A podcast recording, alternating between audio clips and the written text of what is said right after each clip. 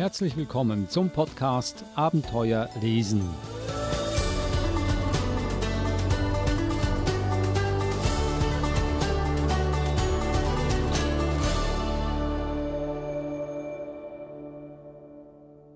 Angelika, sagte ich. Mein Kopf platzt vor lauter Gedanken über Virginia. Ich finde es schwierig, nur das aufzuschreiben, was du mir erzählst. Können wir das nicht zusammentun? Ich meine, ich schreibe auf, was du möchtest, versprochen. Aber ich glaube nicht, dass es mir gelingt, mich vollkommen herauszuhalten. Das habe ich auch bei meinem Buch über Julian nicht getan. Wenn wir daraus unsere Geschichte machen, wäre mir wohler. Einverstanden? Natürlich bin ich einverstanden. Was denkst du denn? Aus dem Buch Anders als wir von Rindert Kromhut hier im Podcast Abenteuer lesen. Und gelesen hat uns diese Passage aus diesem Buch die Verhaltenstherapeutin Eva Mura. Hallo Eva. Hallo Adrian. Thema heute ist Jugendliche. Sind das alles Jugendbücher, die du mitgebracht hast?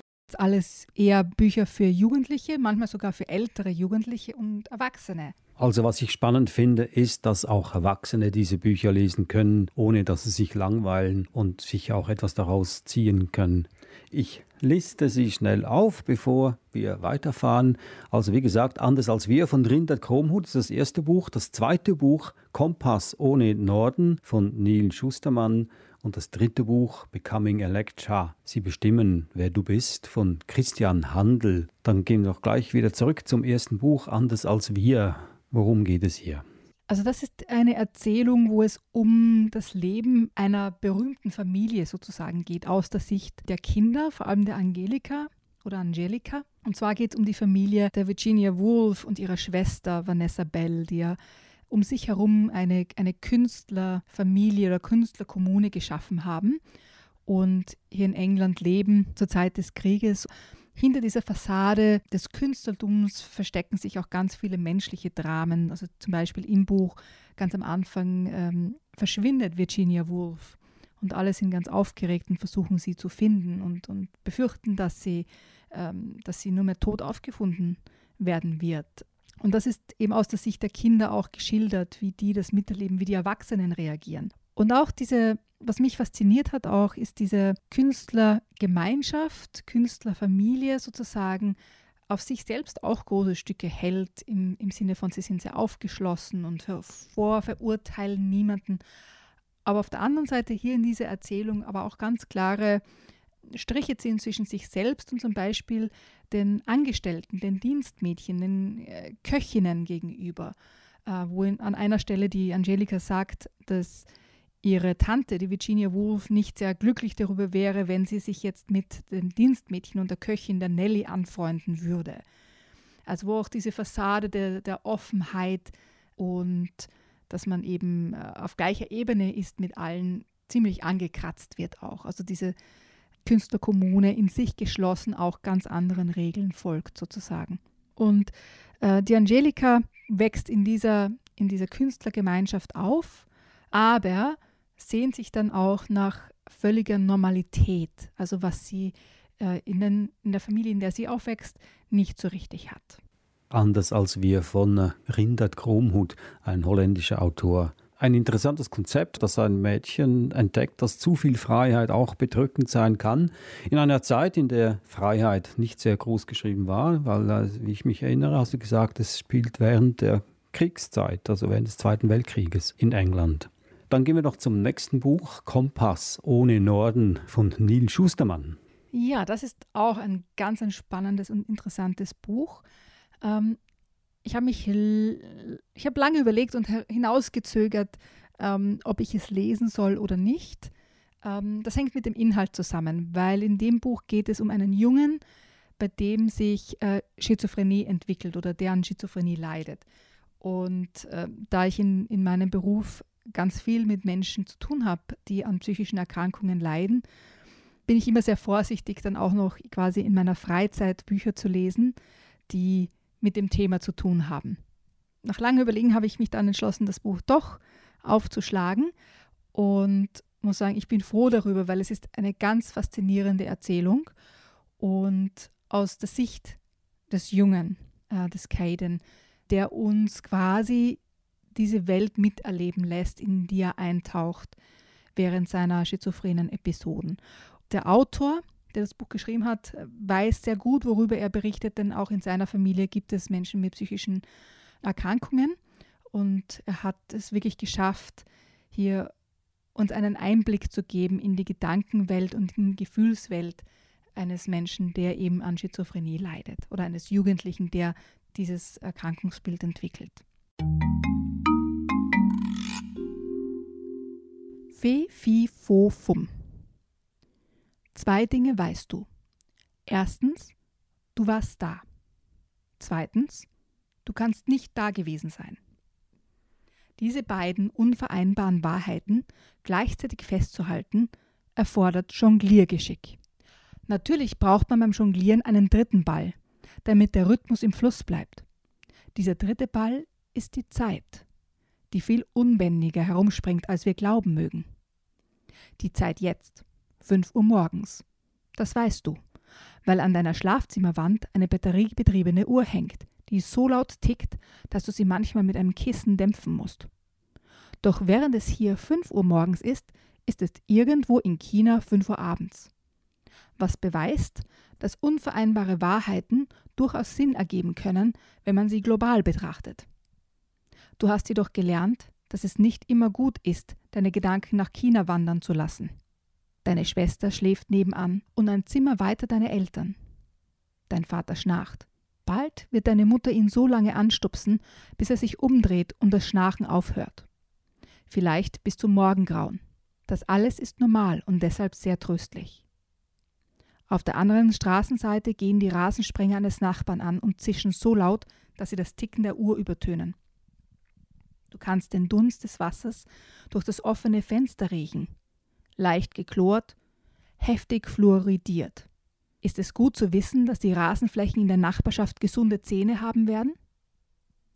Das Geräusch des Rasensprengers ist nicht das Zischen von Schlangen. Und die bei deiner Schwester an die Wände gemalten Delfine können keine mörderischen Pläne schmieden. Und die Augen einer Vogelscheuche sehen nichts. Dennoch gibt es Nächte, in denen du nicht schlafen kannst, weil die Dinge, die du jonglierst, deine volle Konzentration erfordern.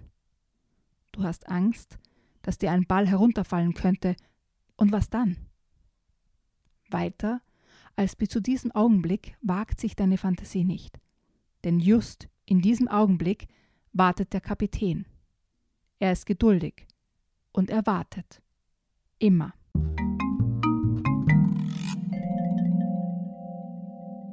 Ein Ausschnitt aus dem Buch Kompass ohne Norden von Neil Schustermann. Oh Jemine, sehr verwirrend. Also was du jetzt da gerade vorgelesen hast, da konnte ich mir kaum ein Bild daraus machen. Auch wenn man den Text im Buchdeckel liest, äh, ist es eine ganz, ganz verrückte Welt, die der, ich sage es mal in Anführungszeichen, normale Verstand nie sich ausdenken würde. Und das heißt auch in den Tagen der Bibel hätte Caden, das ist der, der Hauptcharakter, Caden hätte vermutlich als Prophet gegolten, doch heute lautet die Diagnose Schizophrenie. Kann ich mich eigentlich entspannen, wenn ich das Buch lese oder wühlt das auf? Ich denke mir, es kann beides. Ich denke mir, es ist wichtig, dass man in die Weltsicht eines Menschen, der ganz anders denkt, als, als du selbst eintauchen kannst. Ich denke mir, da, da ist dieses Buch wirklich gut geeignet, einmal etwas anderes zu zeigen und nicht quasi schön zu reden oder ein, ein Bild durch die rosarote Brille zu zeigen, sondern auch diese Gedankenabbrüche und diese Umschwünge zu zeigen, die manchmal absurden Situationen auch zu zeigen, in die Menschen wie Caden hineintappen sozusagen. Ja, es gibt danach eine Szene, wo er ähm, zusieht, wie der Vater die kleinere Schwester ins Bett bringt, eben in dem Zimmer mit den Delfinen, wo er eben äh, sich daran erinnert, dass die Delfine nicht irgendwelche mörderischen Ungetüme sind und äh, nachdem äh, die kleine Schwester eingeschlafen ist und er mit dem Vater aus dem Zimmer rausgeht und der Vater ihn fragt, äh, ob er irgendwas braucht, er wie aus dem Nichts heraus quasi sagt, äh, ja, er hat ein Problem, weil er glaubt, dass ein Klassenkamerad ihn umbringen will. Ja, also etwas völlig aus dem, aus dem Zusammenhang gerissen, völlig, aber auch diese, diese Panik, diese Angst, die er verspürt, dass er sich ja wirklich auch bedroht fühlt und nicht immer genau äh, unterscheiden kann, was jetzt Realität ist oder was nicht. Oder eben auch diese Gedanken wie bei dem äh, Rasensprenger, ja, der, wo er das Chlor und das Fluor riecht im Wasser und dann auf den Gedanken kommt, es ist gut zu wissen, dass der Rasen gesunde Zähne haben wird. Ja, was auf der einen Seite man als ein bisschen einen satirischen Gedanken auffassen kann, aber eben auch ein, ein Gedankensprung sein, sein kann. Ja, wir wissen, Rasen haben keine Zähne und ja, das Flur wird dem Rasen ziemlich egal sein. Und ich denke mal, man braucht schon einige Konzentration, auch diesen Sprüngen zu folgen, aber es äh, macht einen aufmerksam oder macht einen mehr sensibel für die Gedankenwelt eines Menschen mit Schizophrenie. Hut ab für den Autor Neil Schustermann, wie er diese Welt in ein Buch gefasst hat, aber ich habe jetzt schon Kopfschmerzen von diesem bisschen, was du uns vorgelesen hast. Gehen wir zum dritten und letzten Buch, Becoming Electra. Sie bestimmen, wer du bist. Auch das ist ein sehr spannendes Buch, ähm, wo nicht alles so ist, wie es an der Oberfläche erscheint. Es geht um Elektra, ein äh, Mädchen aus reichem Hause mit ganz vielen Privilegien, die stirbt und soll ersetzt werden durch ihren Klon, weil reiche Menschen in dieser nicht zu fernen Zukunft ist es erlaubt, äh, Klone zu produzieren, die in Institutionen aufgezogen werden und die quasi aber nicht als vollwertige Menschen behandelt werden, sondern als Ersatzteillager. Ich lebe in einem Haus voller Spiegelbilder, zum Bersten gefüllt mit verzerrten Doppelungen einer Wirklichkeit, die nicht die meine ist. Kelsey, meine Freunde und ich, wir sind Menschen zweiter Klasse. Nichts als perfekte Kopien von Leuten, die richtige Leben leben. Wir sind Klone. Während unsere Originale sich in einer Glitzerwelt aus roten Teppichen und mundänen Villen vergnügen, versteckt man uns hinter Mauern aus grauem Beton. Vor 24 Jahren hat die Regierung die Gesetze so verbogen, dass es jedem volljährigen Menschen erlaubt ist, Klone von sich selbst und den leiblichen Kindern anfertigen zu lassen theoretisch jedenfalls. Kelsey und ich, wir gehören zu den ersten Züchtungen, die auf diese Weise entstanden sind. Zu den ersten Züchtungen, die zufriedenstellend produziert wurden, sollte ich wohl sagen. Inzwischen leben fast hundert von uns im Institut. Und dieses ist nur eines von mehreren. Natürlich sind wir trotzdem noch ein Luxusartikel. Nicht jeder verfügt über das notwendige Kleingeld, einen Klon herstellen zu lassen. Oder zwei oder drei. Wir sind Ersatzteillager für Organe, Extremitäten, Knochenmark und Hornhaut. Kein nervenaufreibendes Warten mehr darauf, dass die Organbank den passenden Spender findet. Ein Anruf genügt und eine neue Niere wird auf dem Silbertablett geliefert, beziehungsweise auf der metallenen Krankenhausliege, auf die man uns schnallt. Wir sind der Backup-Plan, wenn etwas schief geht. Ein Allheilmittel, das dann zum Einsatz kommt, wenn die klassische Medizin versagt. Oder wenn ein viel zu junger, viel zu betrunkener Jugendlicher bei einem selbstverschuldeten Unfall sein Bein verliert. Man kann uns ohne schlechtes Gewissen ausschlachten, denn wir wurden ja nur gezüchtet, nicht geboren. Wir sind keine freien Menschen, sondern Besitz.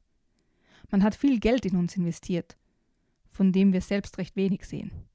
Und deshalb glauben unsere Eigentümer ein Recht darauf zu haben, uns zu benutzen und wegzuwerfen, wenn nichts mehr übrig ist, was noch gebraucht werden kann. Ihr Geld mag uns das Leben geschenkt haben, aber ich hoffe, sie fahren allesamt zur Hölle.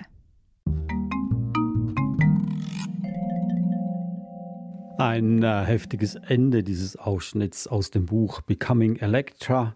Sie bestimmen, wer du bist, von Christian Handel. Es ist also ein, ein Krimi, ein Thriller. Und hier geht es um Liebe, ist auch Science Fiction drin also ein Buch für alle, nicht nur für Jugendliche, sondern auch für Erwachsene, wie alle anderen Bücher auch, die du heute mitgebracht hast, Eva. Ich liste sie hier noch einmal auf. Wir hatten Anders als wir von Rindert Kromhut, erschienen im Mixed Vision Verlag. Dann hatten wir Kompass ohne Norden von Neil Schustermann im Hanse Verlag erschienen und schließlich Becoming Electra, Sie bestimmen, wer du bist von Christian Handel im Überreuter Verlag erhältlich. Das waren sie auch, die Bücher heute, nicht nur für Jugendliche, sondern auch für erwachsene Leser. Besten Dank, Eva Mura. Ich bin Adrian Plitzko. Das war der Podcast Abenteuer lesen und wir hören uns wieder nächste Woche. Bis dann. Tschüss, Eva. Servus, Adrian.